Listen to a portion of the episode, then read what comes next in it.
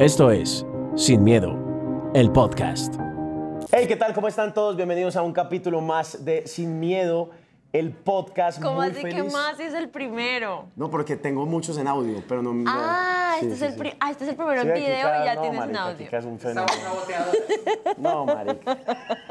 No, carga ya, perdón. No, pero está bien. está bien. Esto quedó, ¿no? Esto queda. Obvio queda, obvio queda. ¿Cómo están? Bienvenidos a Sin Miedo, el podcast. Mi nombre es Jonathan, como siempre, feliz de poder estar con ustedes en este formato de podcast que tanto me gusta conversar, hablar, discutir, debatir y compartir con ustedes. Es el gran debut de Sin Miedo en, en video como tal, con invitados. Y qué mejor manera que arrancar con una persona que me tiene absolutamente desde el respeto, lo digo porque pues, por acá cerca está su esposo, deslumbrado, ¿no? Por su talento. Hace poco los conocí a ellos dos en una fiesta de un amigo y empecé ya a, a indagar un poco lo que hacen en redes sociales y me llama muchísimo la atención. Y bueno, una manera maravillosa de poder empezar este capítulo del podcast con Erika Nieto, más conocida en el mundo de las redes sociales como Kika Nieto. Bienvenida, Kika, ¿cómo ¿Qué estás? tal la Sí, presentación? Iba a ser un preámbulo más largo, pero no te quiero robar mucho Me tiempo. pones roja, me da pena. No, rojo estoy yo. Yo creo que la gente está notando, uy, marica, Jonathan está cagado. Él está susto". nervioso es por mí. Yo estoy nervioso, la Y yo estoy nervioso, no estoy nerviosa por él. Sí. O claro, pues, parce, yo como así, yo. No, yo tengo que reconocer que estoy nervioso. canciones así, como hasta que se me desgarraba la campanita cuando chiquita.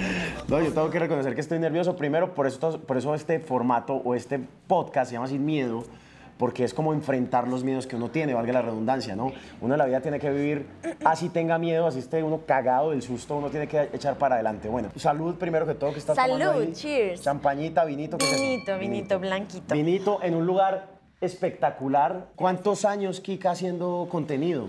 Baby, como que siete, no, aprox, ocho, Uh, ocho. Ocho, pero- Ocho años. un fenómeno impresionante Ay, en. YouTube. Eres de las más cracks que, a- que tiene Colombia generando contenido en las plataformas. La plataforma donde empezaste, ¿cuál fue? Yo empecé en YouTube, mi, mi escuela y mi cuna fue YouTube. Ya con el tiempo uno empieza a mutar a otras, pero yo nací en YouTube.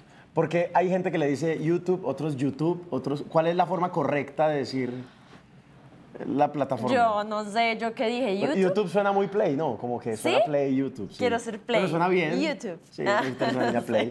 ¿Por qué, por qué te dio por hacer contenido y no dedicarte a ser, digamos, enfermera, administradora, odontóloga? Yo soy diseñadora gráfica, Ok. profesional, graduada.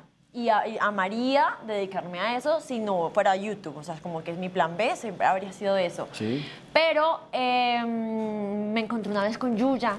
¿Sabes qué es Yuya es la que es durísima, es de México. Sí. O perua- no, sí, es es de de, México. México, ajá. Y Yuya eh, empezó a hacer videos y yo me enamoré de lo que ella hacía y luego un día me enteré que ella vivía de eso. Yo podría venir a decirte que yo empecé como hobby, amor al arte. así no fue. Yo no sabía que esto daba plata, eso es mentira. Yo sí sabía que daba sí plata sabías. y yo quería la plata. Me encanta la sinceridad de Kika, eso hay que valorarlo. Pero sí vinculado con un amor genuino y auténtico con el tema audiovisual. O sea, yo soy diseñadora gráfica precisamente porque me encanta todo lo que es no solamente preproducción, postproducción, sino pro- eh, o sea, toda la producción Genial. audiovisual. O sea que le das, y le das el toque gráfico. estético a tu contenido también. Sí. No es- Hoy en día ya no manejo tanto yo la, la estética porque tengo amigos que me apoyan en el tema de la edición, ¿Tenés pero yo empecé solita. Entonces al principio sí, toda- todas las cosas que ustedes vean de mí, las fotos, los banners, eh, la intro, eh, todo sí era como por mi estilo de, de estética. Bueno, para la gente, o estoy casi en un 90% seguro que hay mucha gente que te conoce, pero los que tal vez no han visto tu contenido en YouTube, ¿qué haces? O sea, has hecho desde tutoriales de maquillaje hasta charlas, covers, bromas. Sí. ¿Qué, ¿Cuál es tu foco ahí? Pues como te digo, yo llevo en esto ocho años y es un proceso y, yo he hecho de todo. Yo he hecho desde postres y pay de limón hasta carcasas para celular, hasta story times, que es contar cosas que me han pasado. Y ahorita estoy en una temporada nueva en donde son Lo vi, consejos. Lo vi. ¿Sí? Vi tu promo en Reels y me encantó. ¿Te gustó? Porque empiezas a contar cosas muy personales de tu vida y luego terminas con el cambio de look. Como que es una nueva Kika, Sí, ¿no? sí, Eso sí, me sí, pareció muy brutal. No soy perfecta y tampoco me interesa venderme así. Soy una niña en constante aprendizaje y evolución y me encanta aprender. Amo con locura las conversaciones difíciles y trascendentales, esas que te dejan pensando por días y, ¿por qué no?, que te llevan a cambiar alguna opinión que tenías arraigada desde hace mucho tiempo atrás. Creo que sí existe la verdad y soy feliz persiguiéndola, buscándola y aprendiendo de ella constantemente. Eh, y es una nueva Kika víctima del proceso que yo he tenido en redes sociales. Entonces, esta, esta temporada está más vinculada como a consejos, opiniones y conversaciones difíciles, que es lo que a mí me apasiona. Me encanta eso porque precisamente esto es este capítulo de este podcast. Yo quiero que hablemos un poquitico, muy brevemente, para no quitarle mucho tiempo a la gente que está ahí, y es la palabra influencer. Creo que está un poco, no sé si sobredimensionada, muy expuesta, si está muy de moda, si está pasada de moda, no entiendo bien ese la palabra influencer, quiero que tú me digas que tú sabes más, estás más metida en esta vuelta. ¿Qué es, lo que, verdad, qué es ser verdaderamente un influencer? Y, quiero que ahorita hablemos un poco de lo que está pasando.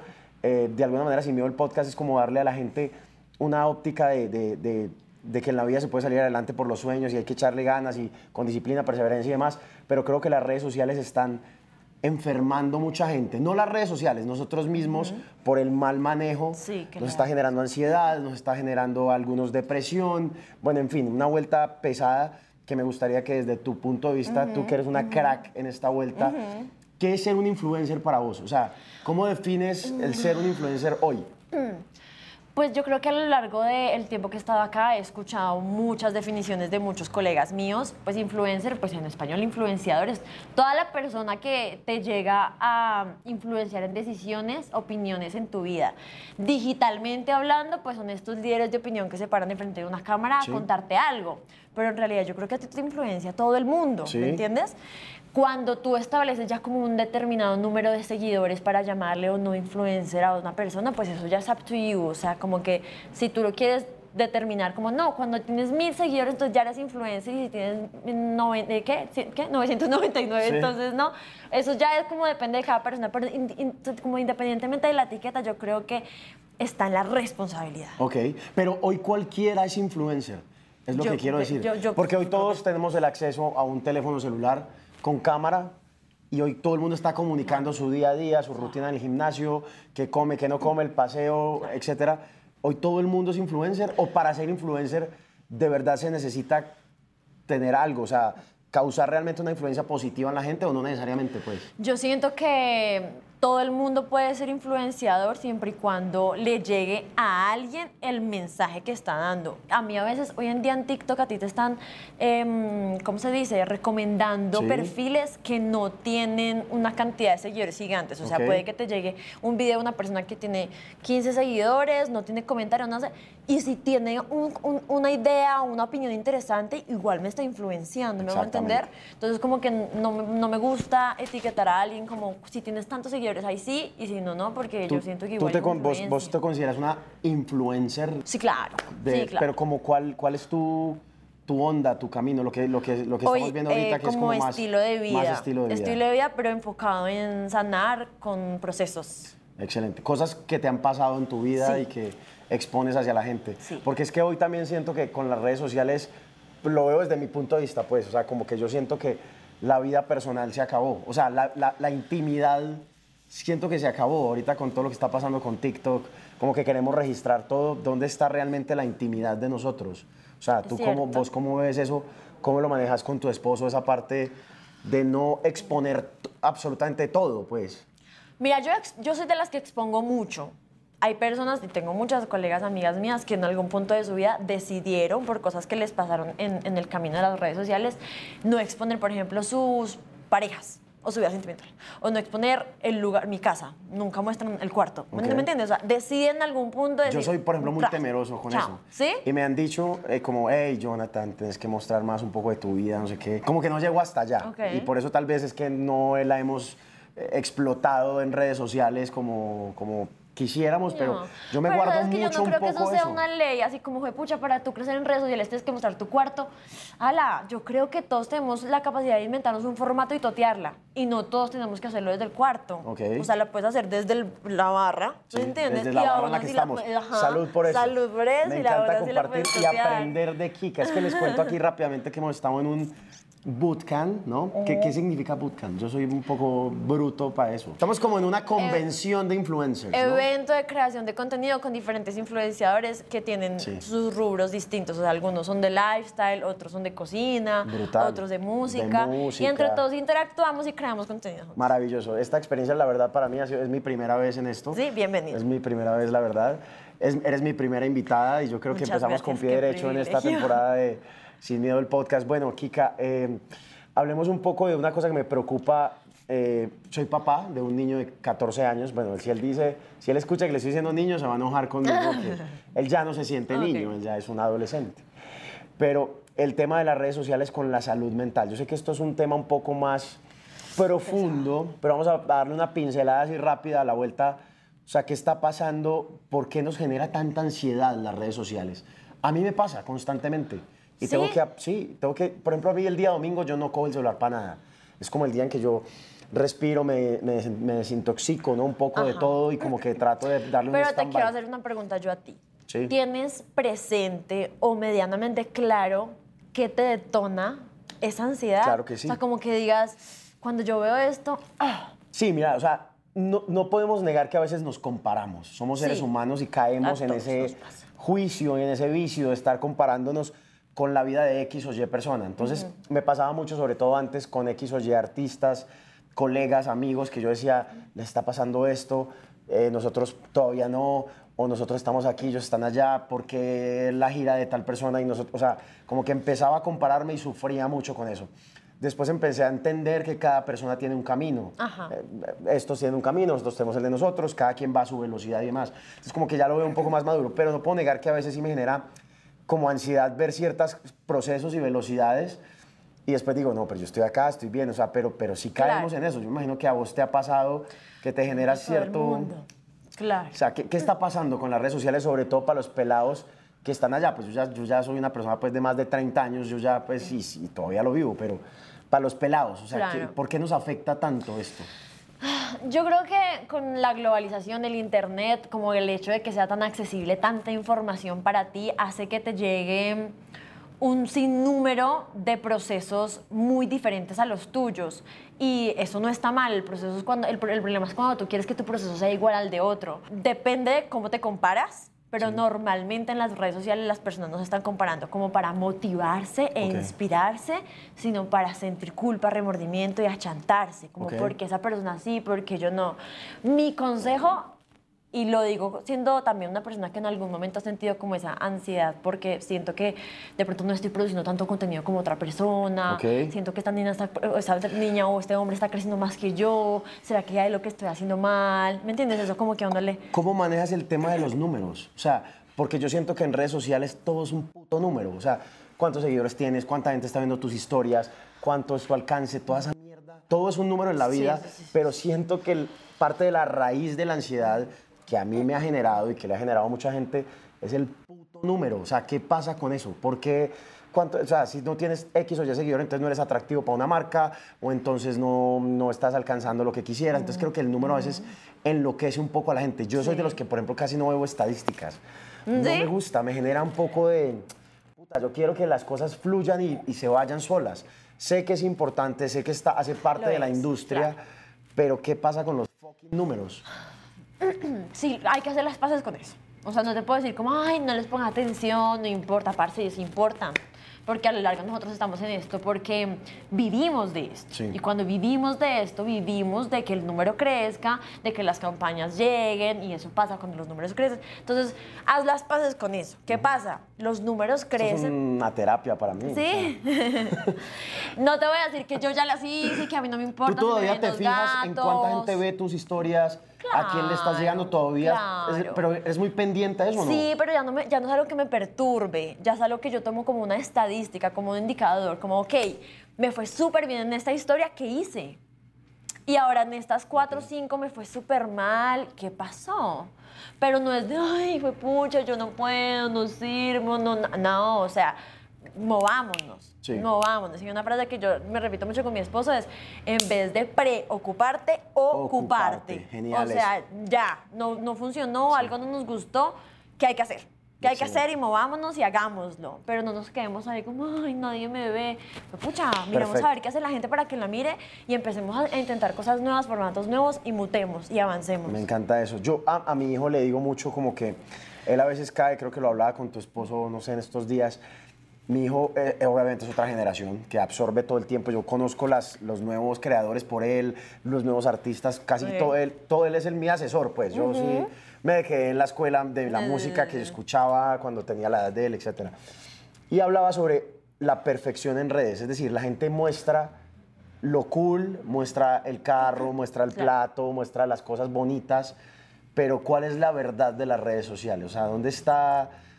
Porque todo es como una especie de espejismo de mostrar el lugar chimba, o sea, estoy acá, estoy en Miami, estoy en Disney, estoy en la piscina, estoy con el vino, pero esa no es la vida real, ¿no? Claro. Entonces, como, ¿qué se le puede decir a estos Claro. pelados que están viendo y que creen que, que la vida es esa? Que la vida es un andar en un mercho, tener el Rolex, andar en la piscina, mostrando los dólares, con dos culos al lado, o sea, como, ¿cuál es la, cuál es la vuelta ahí? Mira, yo creo que la industria también está mutando porque hace unos años era 100%, o sea, la fórmula y la ecuación te daba ok cuando tú mostrabas lo perfecto, lo bonito, lo lindo, lo costoso, lo aspiracional.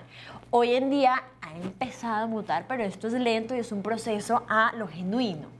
Es que, que tú muestres acá que estamos en una barra, pero que también digas, Esto esto, es no es cool. mío, esto, Esto no es mío. cool. Y estamos preocupados porque en el siguiente podcast nos va a tocar grabar en la cama. Y esto O lo acabamos de decir, en el comedor.